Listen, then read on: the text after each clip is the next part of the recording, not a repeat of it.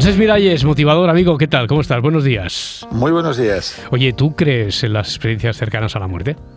Bueno, yo soy un observador de todo esto. Mm. Me cuesta mucho creer en cosas que no se pueden comprobar. A mí siempre me atacan diciendo que soy demasiado racional, muy mental. Ya, eh, si, no, Entonces, si no no- te atacarían por lo contrario, ¿eh? si, creyeras te atacarían por ser demasiado crédulo, porque es cierto que, eh, no sé si el término en sí, pero todos hablamos desde hace mucho tiempo, porque esto es un término que acuña, eh, es un doctor, ¿no? Y en 1975, porque yo recuerdo a mucho chamán aprovechándose de esta terminología y a lo mejor eso ha ido en detrimento del concepto en sí, del estudio científico que ha hecho este doctor. Sí, exacto. A ver, se conoce por ECM, Hmm.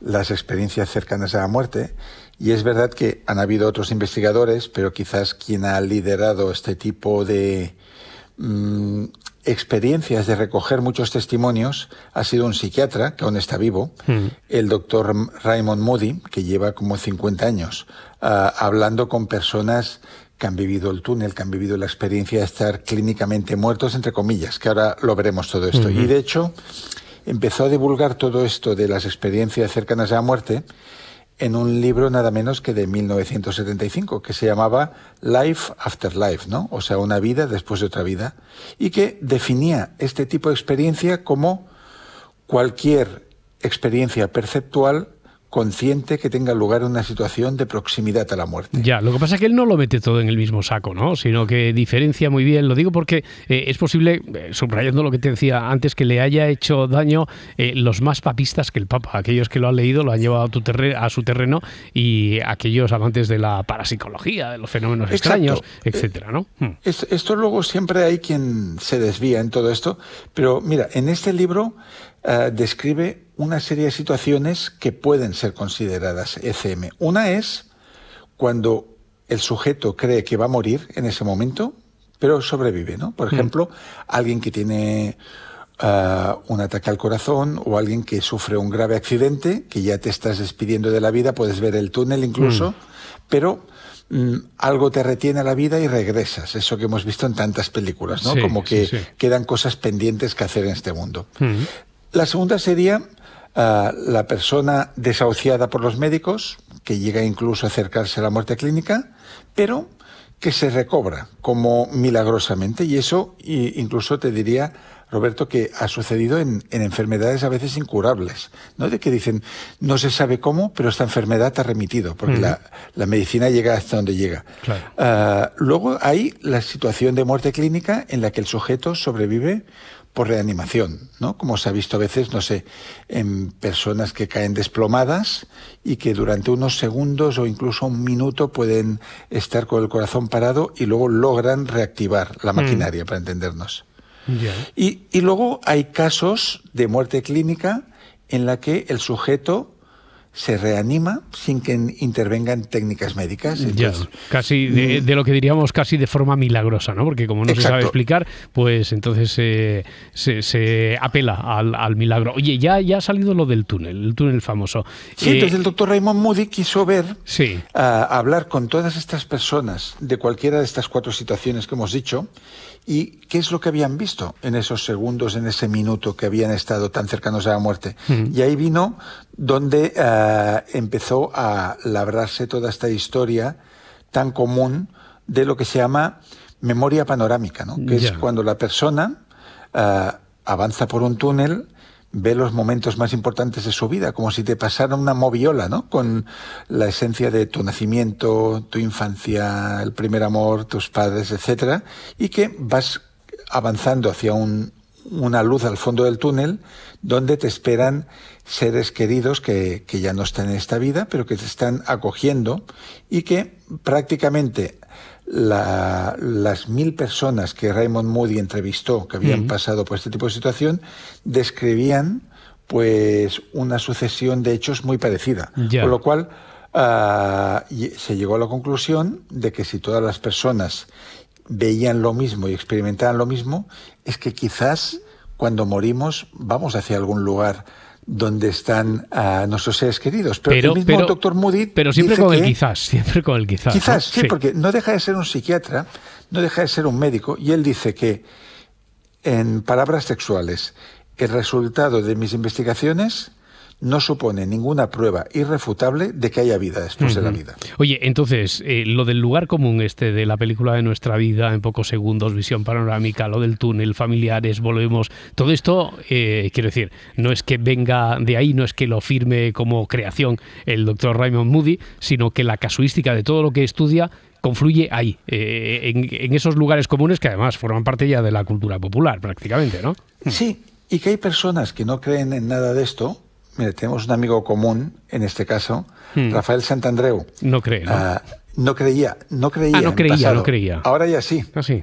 Porque desde que murió su madre, hmm. que eh, fue un evento bastante reciente, hace un año más o menos, él empezó a leer mucha literatura de, estos casos y, y ahora está convencido de que hay de que hay algo más allá, de que esto no termina aquí y de que estos relatos coincidentes significan algo, significan que hay un pasaje, ¿no? Ya, eso, eso quiere decir, alguno diría que creemos cuando necesitamos creer. Exacto, que, necesitamos creer que esto tiene una continuación, pero mm. eh, no todos los científicos son como el doctor Raymond Moody, hay muchos que han buscado explicaciones. Eh, explicación racional, científica, a, todo esto del túnel. Mm. Fisiológicas incluso, para explicar esta memoria panorámica y esta serie de acontecimientos post-mortem. ¿Y qué, explicación sería? dan como varias pinceladas para explicar todo esto. ¿no? Una de mm. ellas es que estos son experiencias normales, entre comillas, después de sufrir una experiencia traumática. Mm. Y de hecho, lo que señalan es que la conciencia de la propia muerte se da en otros estados como el llamado síndrome de Cotard. Y que, eh, digamos que ah, otra baza que, juegan estos científicos a la hora de descartar cualquier tipo de experiencia mística es que en el sueño, cuando dormimos, que también tenemos eh, experiencias extracorporales y hay personas que se ven fuera del cuerpo y en un sueño podemos encontrar a nuestros familiares fallecidos y que de hecho lo que se vive en una ECM podría ser un tipo de sueño común al final de la vida como si fuera una carta de ajuste de un televisor, como un programa de despedida que está alojado en el cerebro y que está diseñado para que la salida del cuerpo sea más suave. Oye, y todos estos doctores no señalan, no coinciden en que eh, antes de que lo estudiara el doctor Raymond Moody y sin que se eh, se supiera qué es lo que le había pasado al resto, eh, sí que sí que llegaba la persona a la que entrevistaba el doctor virgen, por así decirnos. Pero ahora todo esto forma parte, como decía ya, de nuestra de la cultura popular, de, la memoria colectiva. Por lo tanto, eh, es posible que si tú o yo, o cualquiera de los que nos oye, mm, tenemos un entramos en trance por alguna situación, un accidente, una enfermedad, como decías, es posible que después sea eso, sea un sueño común ya marcado por, por todos esos escenarios que, de los que hemos leído sabemos algo, ¿no? Bueno, e, eso es muy interesante esto que dice Roberto, porque una vez esperamos que suceda mm. determinada cosa, la mente tiene la capacidad para proyectarlo. o sea, la, nuestra capacidad de sugestión mm. es enorme. Y del mismo modo que todas las personas se enamoran parecido porque lo han visto en las películas, mm. Mm, diferente como debía ser cuando no existía toda el romanticismo de Hollywood. El hecho de que esperemos un túnel nos ayuda a ver el túnel. Ya, oye, esto del efecto túnel, por cierto, lo explican también los, los doctores de alguna forma fisiológica. Eh, los doctores dicen que los que no creen eh, en, en hechos paranormales, que eh, se explica porque los ojos al morir o cuando está cercano a la mm. muerte empiezan a recibir menos sangre y oxígeno y eso estrecha la visión y puede producir la sensación de túnel. Ya, oye, lo que sí que hay consenso es que resucitar como tal, es decir, eh, volver de la muerte cerebral, eso es imposible. Sí, eso uh, todos los neurocientíficos nos dirán que no es posible, mm. uh, porque la muerte cerebral es irreversible. O sea, cuando el cerebro muere, sí que puede pararse el corazón y se puede reactivar. Mm. Pero si el cerebro muere totalmente, no se le puede resucitar. Entonces, lo que dicen es que ha de haber algún una pequeña actividad para que pueda volver a la vida un cuerpo. Por lo tanto, las ECM lo que serían son etapas previas a la hmm. muerte. Oye, y lo de eso que hemos oído a veces también de la metáfora del barco, este que, vaga por ahí. Sí, eso es muy bonito. Hmm. Y mira, la, psiquiatra Elizabeth Kubler-Ross que era de origen suizo, pero que trabajó toda su vida con moribundos, hablando con ellos, preparándolos para la muerte, escuchando sus relatos, decía que el misterio de la muerte se puede equiparar con esta metáfora, ¿no? y lo decía con estas palabras. Dice, un barco existe en el océano, incluso si navega más allá de los límites de nuestra vida. La gente del barco no ha desaparecido, simplemente se están mudando a otra orilla. Eh, Cuéntame lo que te pasó con Marilyn Rosner. Sí, Marilyn Rosner, uh, quizás a muchos oyentes no les suena este nombre, a no ser que estén muy puestos en los temas de los que estamos hablando, pero si han visto la película Poltergeist de Spielberg, mm. eh, esa medium pequeñita vestida como una niña eh, se inspiraba en un personaje real, que es una mujer de Canadá, muy especialista en lo que es contactar con los seres que viven al otro lado de la vida. Y yo como negro literario, como ghostwriter, mm. un día una editorial me mandó a Canarias, a Maspalomas, a encontrarme con Marilyn Rosner y acompañarla en una gira para escribirle un libro. Ah. Y, y, yo recuerdo la primera vez que nos vimos, que fue en su hotel, que ella vino como caminando hacia mí, ya tenía como 70 años, iba vestida como una niña, muy, muy bajita de estatura, se acercó a mí, me dio la mano y me preguntó, sin saber ni quién era yo, yo le dije, soy el periodista que viene a hacer el libro. Y ella me pregunta, ¿tienes una invitación para ir al cielo? Esa fue su pregunta. Y yo le dije, pues no lo sé, siendo honestos. Y ella me dijo, nadie lo sabe. Por eso estamos aquí, a ver si nos la ganamos.